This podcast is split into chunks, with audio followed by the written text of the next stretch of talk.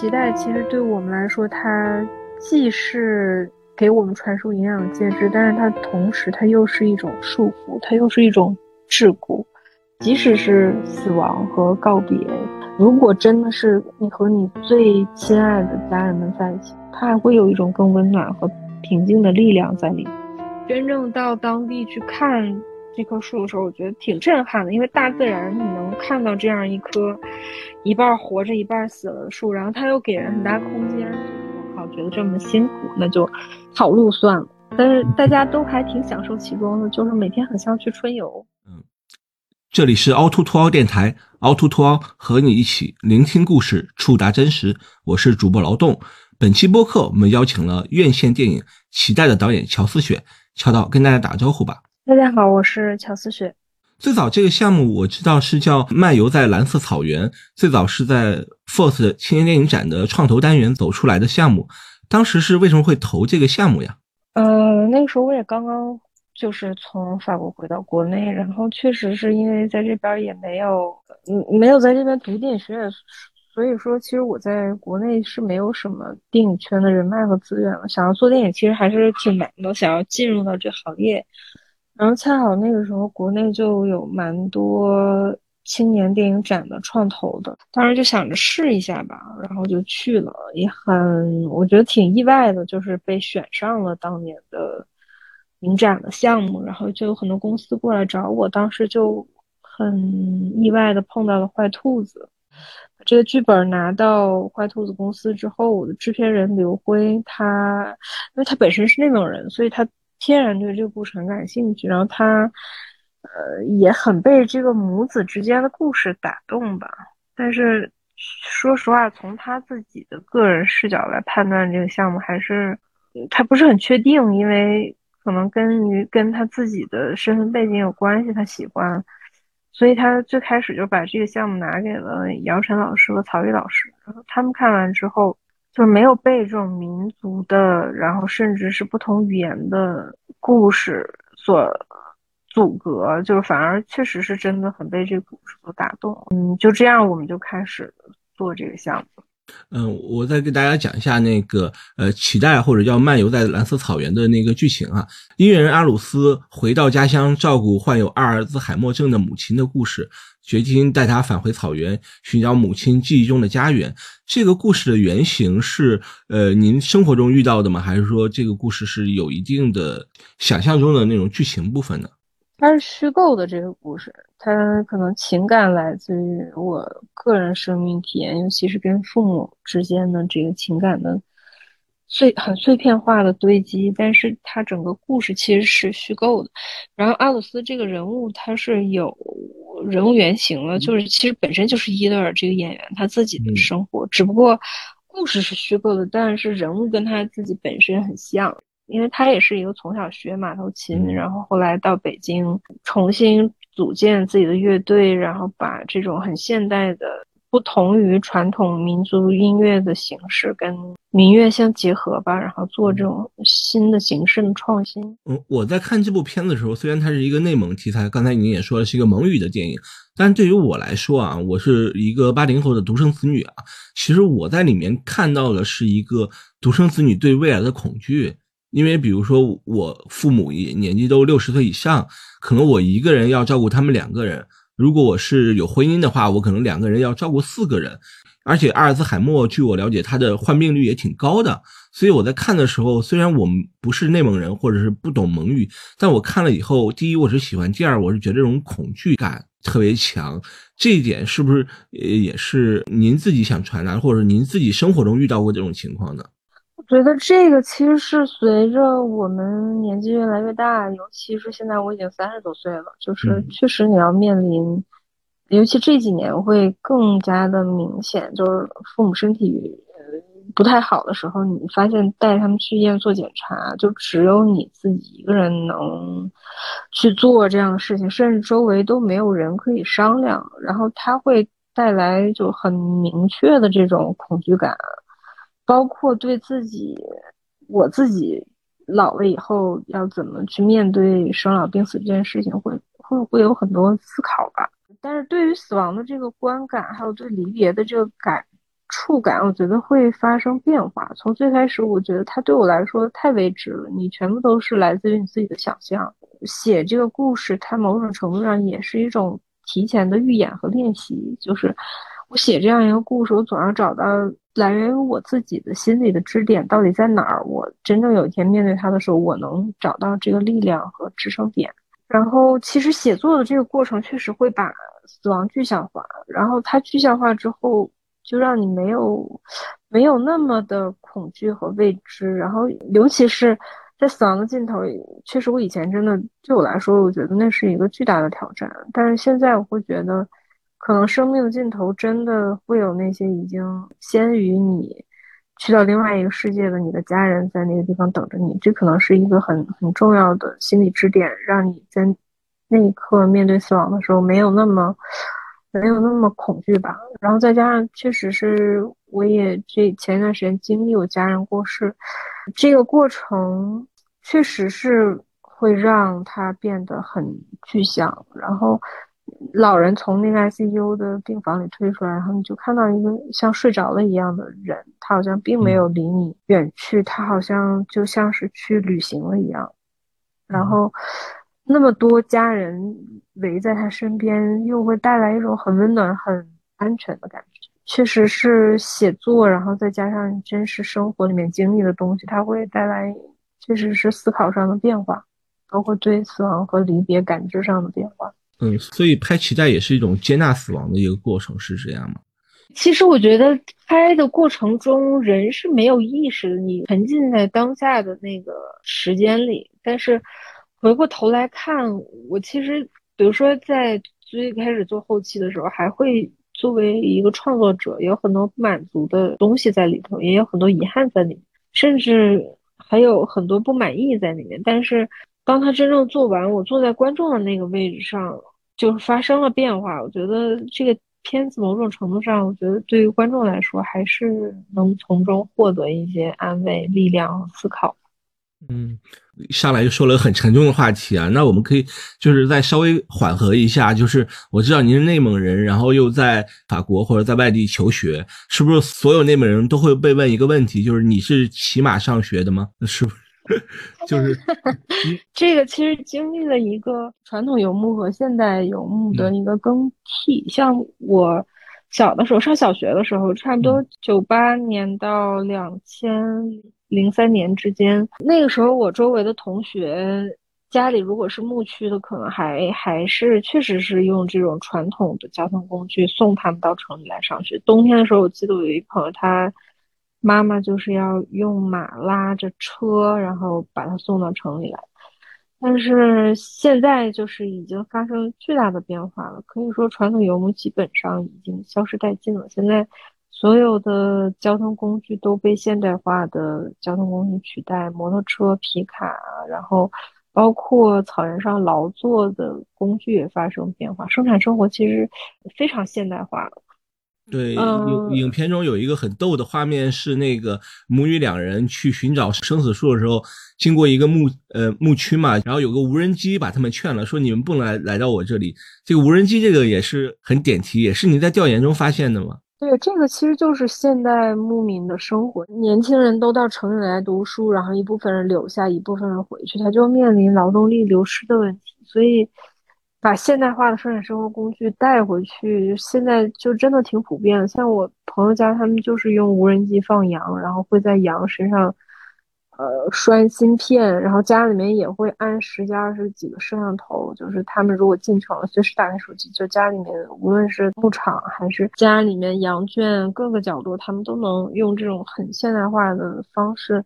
看到。嗯，那摩托车这个画面，其实我也在那个顾涛导演。呃，他拍的那个《乌鲁布铁》那部纪录片有有体现，就是那时候那个内蒙的小伙子们都喜欢骑摩托车，甚至在组织什么摩托车拉力赛。但是老牧人觉得马还是不一样的，因为马能够传递感情、交流感情，摩托车感觉就是铁块一块。所以这个东西是不是刚才讲牧民生活的变化，实际上后面也是一个牧民的和牧民之间，或者说那种关系的有一种变化呢？就是牧民也开始越来越孤单那种。呃，这种变化就是其实它必然而然会发生和存在，因为老牧民确实是他们那个时代。既没有网络，然后呃，所有的交通工具、通讯工具都不发达。但是我们这一代人就是生长在网络时代，然后还有这种极其现代化的交通工具的这一代，不可避免的要接触这些。你接触之后，你会觉得他们没什么，他们对我们来说就是那样的存在。我现在也有很多朋友，就是回回到牧区，他生活中会使用现代化的交通工具，但是他们还。他们还会就重新回到牧区去做马倌儿。我有一个朋友，他原来是唱呼麦长调的，然后很多年跟随各种各样的乐队在外面演出。但是他说，我现在唱累了，现在谁让我唱歌，我都觉得我很烦。然后他回家现在就是在做马的繁育。然后他说，这个东西对我来说太上瘾了，就是我我现在再到外面去演出，我就会非常想回家，非常想跟我的马在一起。嗯，所以这个其实也是他到了城市之后，他原来的生活在城市里面不存在了，但是他在城市里面能把原来草原上的哪一种精神能带给他的那种有力量的东西留下来，这就是他经过思考之后重新回去，重新选择回到牧区。这跟老的牧人的那种思维方式已经完全不一样了，因为他们是靠着很原始的那种生活方式。去判定他的生活哪一些对他来说是有价值、有意义的。但是现代的年轻的新一代的这些游牧民族，他是见到了外面的世界，见到更广阔的世界，他通过思考重新去判断哪一些是有价值。这这个时候，我觉得可能真正被留下来的东西，对于我们来说是真正有价值的。或者说，比如说。你刚才说您的朋友是唱呼麦，就以前他可能是为草原而唱，为自己而唱，但是他跟了很多乐队以后，他可能就是为了挣钱而唱，而且这种为了钱，可能他要不断的去重复，就把自己的快乐给丧失掉了，可能也是这方面原因哈。嗯，那就是您说到音乐，因为那个我们知道巴德玛老师他最早其实是一个歌手，后来偶尔的情况下去演了电影啊。这有他的访谈里讲到，那就是您跟巴德玛老师交流的时候，您会觉得他是一个什么样的人，戏里戏外？因为他也说过，从小在牧区长大，牧区是他的一所大学。呃，巴老师他特别有意思，就是因为我最开始这个片子的主角其实没有想找他来演，然后但是很意外的就是看到他以前的。电影的片段，然后就突然又想起来，我说啊，我以前看过他的《套马杆》，我特别喜欢他，特别喜欢那部电影。然后那个电影也恰好是在呼伦贝尔拍的。然后我们在选角过程中就去呼和浩特探望他了。他说他特别喜欢这个故事，但是他不能出演这个角色。因为他觉得他没有接触过阿尔茨海默症，他其实有很多来自于他自己的担心。他觉得这是一个导演的处女作，如果他的表演出现任何问题，可能会对我未来在拍电影会造成很大的困扰和麻烦。嗯嗯，但是我们差不多去了三次呼和浩特，就是不断的其实是帮他建立自信心，就是因为。因为我第一次见到她，我觉得她太合适了，因为她身上有那种，因为她已经是一个中年的女性了，但是她身上还是有那个特别天真和她的神神态、动作、举止都像一个小孩儿，就是很还是很纯真的样子。而而且这个特别难得。而且好像是她自己，她虽然在城市里，就是在每周末都会回到牧区，所以是不是她身上还是有种牧区的那种气息，也是一方面。对，因为她已经拿过金鸡奖最佳女主角，然后可以说是一个非常成熟的演员了。但是她的生活特别简单和朴素，就是每周她就开车五六个小时回牧区干活，然后周一再回来上班。然后永远就是，如果我们去呼和浩特，她就会自己亲自开车去接我们。嗯，就是她身上有这种人的味道，包括她也没有丧失掉在牧区干活的那些所有的技能。所以跟这个角色某种程度上特别吻合。嗯，那伊德尔呢？因为伊德尔他他里面也是一个，就您说的，他就是原型嘛，他就是在比如说北上广的一个做音乐的一个人，他又回到家乡，而且他跟巴德玛老师还不一样。您刚才也讲，巴巴老师是拿过金鸡最佳女主角的，那伊德尔是一个歌手，一个算一个素人。那这个不同的演员的状态会指导他们的表演会有不同的方式吗？他们。其实两个人的本身的气质都特别接近，就是虽然伊德尔从来没有演过戏，但是他因为常年在舞台上演出，他其实是在镜头前面还是挺有魅力的，他也不是很害怕镜头，只是我们刚刚刚开始拍摄的时候，他会。他会确实会紧张，就是他会紧张到那种站着啊、走啊、坐着啊、吃饭啊都不太像是他自己。他明显的感觉到他自己在表演，因为每天现场片上九十几个人，他确实是所有现场一片安静，等着他去做那些的时候，他确实会挺难进入那个状态的。但是后来就让他和巴老师每天生活在一起，就是吃穿住行全部都都在一起，就他会慢慢跟他建立一种默契和。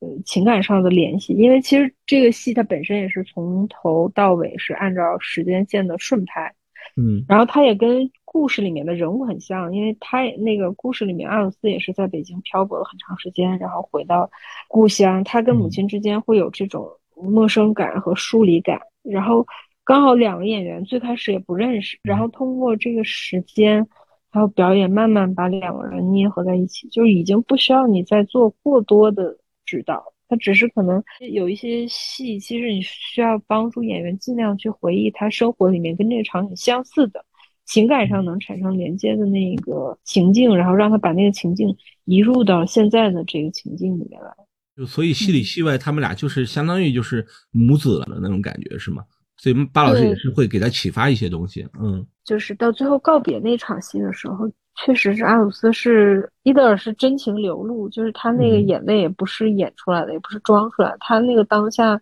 的感受力，他感受力还是蛮强的，因为他既面临跟自己的角色告别，跟母亲告别，然后他也要跟整个剧组告别，就是对他来说是一个挺难忘的体验。所以在那一刻，在切断那个脐带的时候，他的那种情感上的反馈特别真实，然后也真的来自于他自己的生命的体验。他也是一个性情中人嘛，我感觉是这样的。最早我们也说嘛，就是你这项目是在 First 的，就是让比如说决策人或者让一些投资方见到。但这个项目其实能遇到，比如说曹郁老师、姚晨老师做监制，也是一个对一个新人导演真的挺不容易的。因为我们在看字幕的时候，发现设置团队的阵容是很豪华的。就是就是国内顶尖的，而作为初职导筒的一个新人导演，我相信你首首先是幸运啊，其次就是可能承受的压力也是可想而知的。那你在片场是如何调整出自己最好的状态呢？或者说有时候你可能会不会去沟通上方面是不是有一些也让自己成长了呢？确实是，就是最开始你作为新人导演到这样一个很强大的剧组，你首先会。你会心理上会有这种，第一是对自己嗯产生一些质疑，就是我能做到什么样？但是真正开始拍摄之后，你就变成一种你深入其中，每一天都和这些人在一起，他其实慢慢会建立一种信任感，你会了解他们的工作方式是什么，他们。呃，看问题的视角是什么？这种信任建立之后，我觉得它会变成一个良性的，彼此之间都会有这种信任感。然后，其实，在现场，我觉得最多的就是沟通，然后还有就是他们都非常有经验。有的时候你提出一个想法，其实，呃，他们可能你说一的时候，他已经知道是十，甚至知道这件事情行还是不行。但是这个最终的决策权还是在我自己的手里面，就是因为最后拍的还是我要的想法，就是梳理自己最终想要的想法挺重要的，然后把这个东西传递出来，让别人清楚知道你想干什么，大家都会很愿意帮助你完成你想要干的那件事情。嗯，只不过可能这个过程中。是用一条直线的方式，还是用一条曲线的方式？这个可能跟每个新人导演的做事方式都不一样。比如您在拍《脐带》之前，您拍短片啊，或者拍一些呃广告之类的，最多的剧组可能有多少人？然后拍《脐带》的时候是多少人？是不是人数一下多了以后，呃，演员一点有点懵？您是不是也有点懵？对，呃，短片最多也就二十五到二十五个人左右吧。然后长篇的话，这次确实是九十几个人，就好几倍了。所以对我来说，确实是挑战挺大的。然后我们又大部分戏都要在大自然里面取景，然后它涉及到转场和很周密的计划安排。嗯，这个跟原来做学生的时候漫无目的的去拍摄是不一样的。他确实承受的压力会更大，因为你你会有一种责任感，你带着这么大的一个团队，你最后要到底拍出来一个什么样的作品，给大家一个什么样的交代，尤其是给自己一个什么样的交代。嗯，所以呃，心态上确实是，呃，但是说实话，在片场啊，有的时候他也，你你可能想不到这么远的东西，所有的压力其实都在前期筹备的时候，那个压力会特别大。真正每天开始拍戏的时候，就是已经按部就班的完成每一天的任务，他反而其实没有那么大的压力。对，因为我之前也在剧组嘛，也很很理解你说的话，就是在大自然拍这个，其实看起来是很美，但是其实这个压力也很大，因为我们有个话说嘛，就是人不走的地方，剧组才会去拍东西，因为那个相当于很自然、很传统的地方。呃，我看这个片子，我有一个个人的感受，是因为我看字最后字幕的时候，剧组里有好多人都是我之前合作过的小伙伴，所以我就跟他们聊，我说这个片子我特别喜欢，你们真的付出很辛苦。呃，往返要很长时间嘛。呃，产物组的那个老大就说了一个事儿，我觉得挺有意思，跟您分享。他就说，因为那个剧组来回要很长时间，然后有人需要在那儿守守那些设备，晚上会遇到狼啊。这个是不是也是一个很很很很有意思的经历啊？这个确实我没体验到，但是。那几年因为下大雪，然后他们就被封在里面，没法走了。然后好多设备就是要他们晚上在那儿住，他们就住在那个阿鲁斯和妈妈住的那个房子里面。嗯，是不是真的有狼这件事情，我不是很确定啊。但是第二天早上我们到了之后，他们就开玩笑说昨天晚上有狼，确实是对他们来说是应该是非常独特的拍摄体验。然后中间那个下大雪那个。老房子那块儿也不是太好进，然后好多工作人员就是要来回徒步穿过那片森林才能到主取景地。然后开始的时候，我我会挺担心他们就是是不是拍几天，我觉得这么辛苦，那就跑路算了。但是大家都还挺享受其中的，就是每天很像去春游，就是提着设备走个二十分钟进来了，然后天黑之前再结伴出去。嗯。也是很有职业精神，他们的团队哈。然后你最后还把制片人的那个那个什么帐篷啊、什么椅子全都烧了，这个事儿是怎么回事？哎呀，天呐，那个就是拍篝火那场戏的时候，因为还有几个镜头没拍完，然后曹老师就在镜头前面一直说加火、加火、加火。然后乐哥江乐老师也是，确实是非常，我觉得非常专业、非常有智慧、非常敬业。然后因为。好好多剧组的帐篷、桌子、椅子，实际上他是从他自己私人的库里面拉过来的。到最后那场戏，就是我们六吨木头都烧完了，但是还有几个镜头没拍完，他也没告诉我们说没有火了，不行了。但是他就想了各种各样的办法，就把他的帐篷全都撕了，然后桌子、椅子也扔进去烧了，最后还烧了游泳圈，烧到最后那个烟都已经变成黑烟了。他们这种精神确实是。就是有这种有这口气儿，有这个有这个精神，才能让这个戏就是最后能有这样的呈现和结果吧。嗯，所以所以片子最后呈现的效果还是就是。值得这样的付出，就是长时间的跋涉以及这样的一个付出，我觉得很，真的很值得。我看完以后，我也是呃感触良多哈。就刚才说的，你说的篝火这场戏，也是一个片子的一个高潮，大概就是那个母亲，其实她可能要生病离开了，但是你用那种很意象的镜头啊，我认为就是一种魔幻的那种感觉，就是因为那个孩子和母亲是脐带拴着嘛，当母亲真的要离开孩子，真的去往天国的时候。就是孩子是被迫也无可奈何的要把脐带剪断，这个剪断瞬间也十分的动人啊！我觉得是一个美丽的告白。当时为什么会用这种一种非现实的，我认为是一个美丽的告白去做这样一个故事的结尾呢？嗯，因为其实这个绳子对这个故事来说，就是它其实尤其是把这样一根绳子放在母和子之间的这样的关系里面，它已经超脱于绳子本身赋予的含义。然后它确实是很像一个意象中的脐带，嗯，但是脐带其实对我们来说，它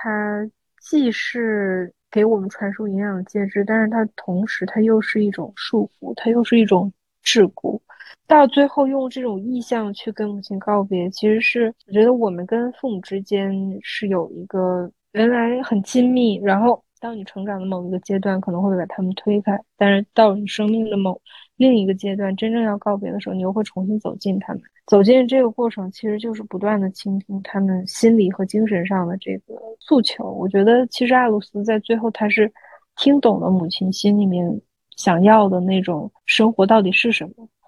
所以，当他听懂了之后，他用他的想象描绘出了母亲口中一直不断的叙述的那一群来接他的人，然后他用这样的一种想象的非常美丽和温暖的方式，跟选择跟母亲去告别。嗯，因为我觉得我们的生命其实，在经历一件事情的时候，它其实还是有不同的其他的情绪和其他的面相在里面的。即使是死亡和告别，它其实，如果真的是你和你最亲爱的家人们在一起，它它还会有一种更温暖和平静的力量在里面。所以用这样一种方式，让死亡看起来没有那么悲伤，没有那么，嗯，充满未知。对，它会有一种，就来自于大自然的，来自于你家人给你的一种很平静和温和的东西在里头。嗯，明白。但这种是一种轻盈的方式去化解啊，就怎么会用这么一个残酷的生命议题，用一种轻盈的方式去化解呢？这种是不是也是会有几个方案，最后选择这一种吗？呃，这个其实，在最开始的时候就挺明确的，因为其实他跟母亲的这个告别就是分了三个阶段。最开始他，呃，在剧院里面，其实母亲只是听到了他想象中的声音，艾鲁斯既没听到也没有看到。当他们回到草原之后，他其实。逐渐在靠近母亲，他就是其实听到了一些声音，然后母亲既听到了，也看到了他自己口中的那些幻觉。到最后，他们真正重回游牧之旅的这一段时光，其实让阿鲁斯真正的靠近母亲精神上的所求。然后在最后的那一个时间里面，他用自己的想象去跟母亲告别。就这种轻盈的方式，其实就是我自己的。生命的体会吧，就是我觉得我的生命里面，其实，在看很多事情的时候，它不是只有一个面相，它跟电影也很像。你同一个故事，不同的导演去讲，不同的国家、不同的地域和文化，它呈现出来的是非常多元的。所以，其实我我从电影里面学到看待生命和你生活里面的一件事情，它有不一样的感受，它会传递。在那个最主要的情绪之下，它其实周围还有不一样的情绪和情感存在，所以我把他们都装进来。就是在死亡里面，它真的不只是有悲伤和遗憾，它还有新生，它还有温暖和陪伴，更复杂的情感中在里面。还想再说一个话题，就是我当时看的时候是当时 Fox 的组织的专场放映嘛，当时也请到了内蒙的导演周子阳啊、辛宇坤来帮乔导去站台去分享一些故事，因为这个片子也是在内蒙拍的，而且是用蒙语，所以就是呃，是不是也算一种民族电影啊？就是你会理解成它是一个民族电影吗？嗯嗯，我不对我来说，我不觉得它是一个纯粹的民族电影，因为。其实说实话，因为跟我自己的身份也有关系，因为我不是既不是蒙古族，我也不是其他的民族，就是我，但是我从小跟他们生活在一起，我对他们特别熟悉。嗯，呃，这种熟悉其实就是这种身份，他会徘徊在主观和客观之间，因为他如果是真的作为一个蒙古族。他来讲这个故事，他可能会更写实、更深入其中，更难跟外部世界产生连接。但我的这个身份，其实恰好是我处在一个既客观又主观的视角，然后我特别希望把我看到的东西传递出来，然后我变成了一个讲述者。所以，其实对我来说，它最主要的还是情感上的传递和我看到这个民族身上他们特别。好的，应该跟外部产生连接的一些东西，我把它拿出来讲给大家。这也挺有意思的。我刚刚想说民族电影，是因为我想到最近也有位导演，就是瓦马才旦导演去世了嘛，因为他也是藏族导演的一个代表，他也引起了一个藏地的新浪潮。所以我在想说，内蒙是不是他一个民族电影，是不是也是也是有这样一个关联，就是需要有一些人去做一些事情，把自己的呃家乡的故事讲出来啊。我觉得这想要做这件事情，它不能有特别强的目的性和规划性，因为你不确定你是不是能做到那样，只能先去做，先去尝试，先去按照真正你内心喜好追求的，你觉得能做好的方向去做。如果它能慢慢形成一股力量，然后能带动更多的人进来一块儿去创作，那我觉得可能是一个好的方向。但是如果你现在就往那方向去了，但是你未必能能做成，或者未必能带动谁来一块儿做，嗯，他可能就会走向完全另外的一个反的方向。嗯，明白，明白，这种状态是特别好的。就是您马上就要去到戛纳嘛，参加吴天明基金会组织的叫戛纳国际电影节中国青年电影全球推广计划，带着您的片子，因为您也在法国留学嘛，也算一种那个带着自己作品回去见法国的 父老乡亲的感觉。那你会有什么样的期待吗？就是或者说您之前有没有给给过你法国的老师看过呢？我这个其实是我这次去参加这个影展的，嗯，最好奇的地方，因为这个片子在东京也上过，就我觉得，呃，亚洲的观众整体的观感对这个片子还是比较一致的。但是我确实不太清楚，就是西方的文化环境里面的人看到这个故事的感受是什么样的。虽然我们也在荷兰拿了一个观众选择奖啊，但是我还没跟他们近近距离交流过，所以这次机会其实蛮好的，就是能有这样的机会去让大家看到这个片子，然后能跟他们有这样一个正面的交流。嗯，跟吴天明电影基金会是怎么合作？为什么会有这样的一个机会呢？嗯，反正就是很意外的，他们这次选择了我们的电影，然后对对对。我是觉得很很好的片子推荐出去，因为我觉得这部片子它其实也是有一些国际性在里面，而且就是它的感情，我觉得并不会因为语言和人的肤色而变化，它更多的是一种比较普世的东西，关于感感情，关于亲情，关于阿尔兹海默这个大话题，我是觉得法国观众也是能够呃感触到的。嗯，也很有意思，呃，所以就是片子里面还有一个生死树这个意象，我觉得是特别特别的好的，就是一半生一半死，就相相当于呃人生的感觉吧。就是这个意象是你最早是从哪知道的呢？是真有这样的吗？还是说也是你剧本想出来的呢？这个其实没有，最开始的结局也不是这样的，然后就是挺意外的，从我朋友那儿看到他们的视频里面有这棵树，然后我。真正到当地去看这棵树的时候，我觉得挺震撼的，因为大自然你能看到这样一棵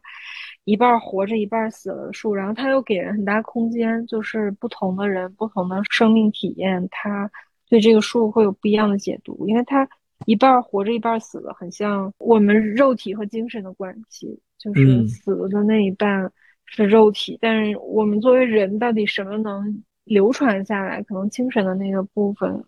就像那棵活着的树一样吧，留在别人的记忆里面，或者以作品的形式留下来。然后它也很像我们和父辈的关系，就是死掉的那一半，它很像是正在离我们远去的我们的家人。然后活着的那一半，像是吸收了他们的营养，长出了自己新的形态的另外一半。所以它，